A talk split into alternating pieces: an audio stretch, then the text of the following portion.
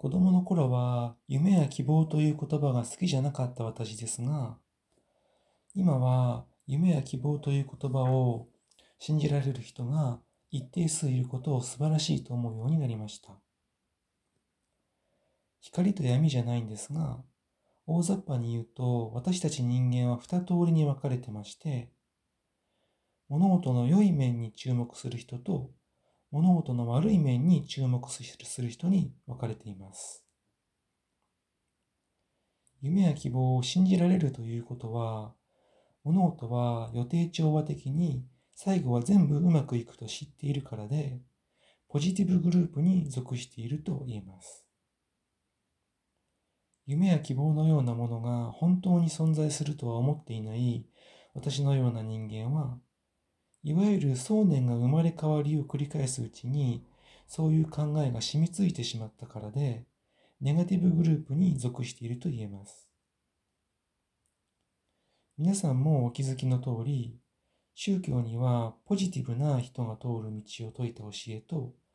ネガティブな人が通る道を説いた教えの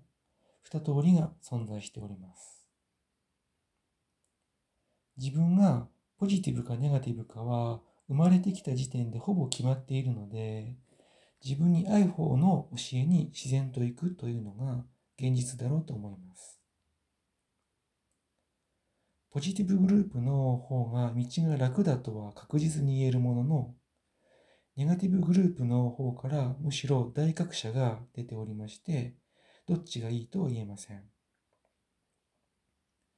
私みたいなネガティブな人が途中からポジティブに変われるのかと言ったら、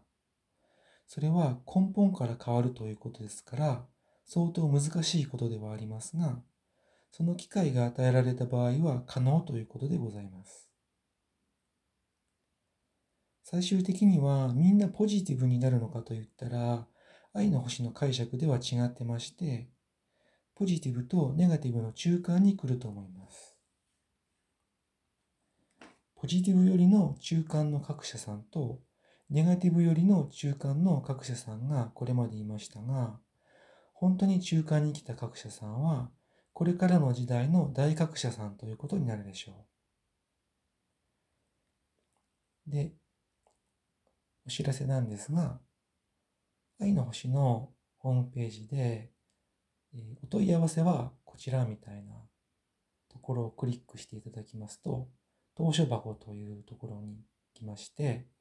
そこで匿名でメッセージを送る機能がありますので、このポッドキャストで取り上げてほしいテーマとかがありましたら、どうぞ遠慮なく送ってきてください。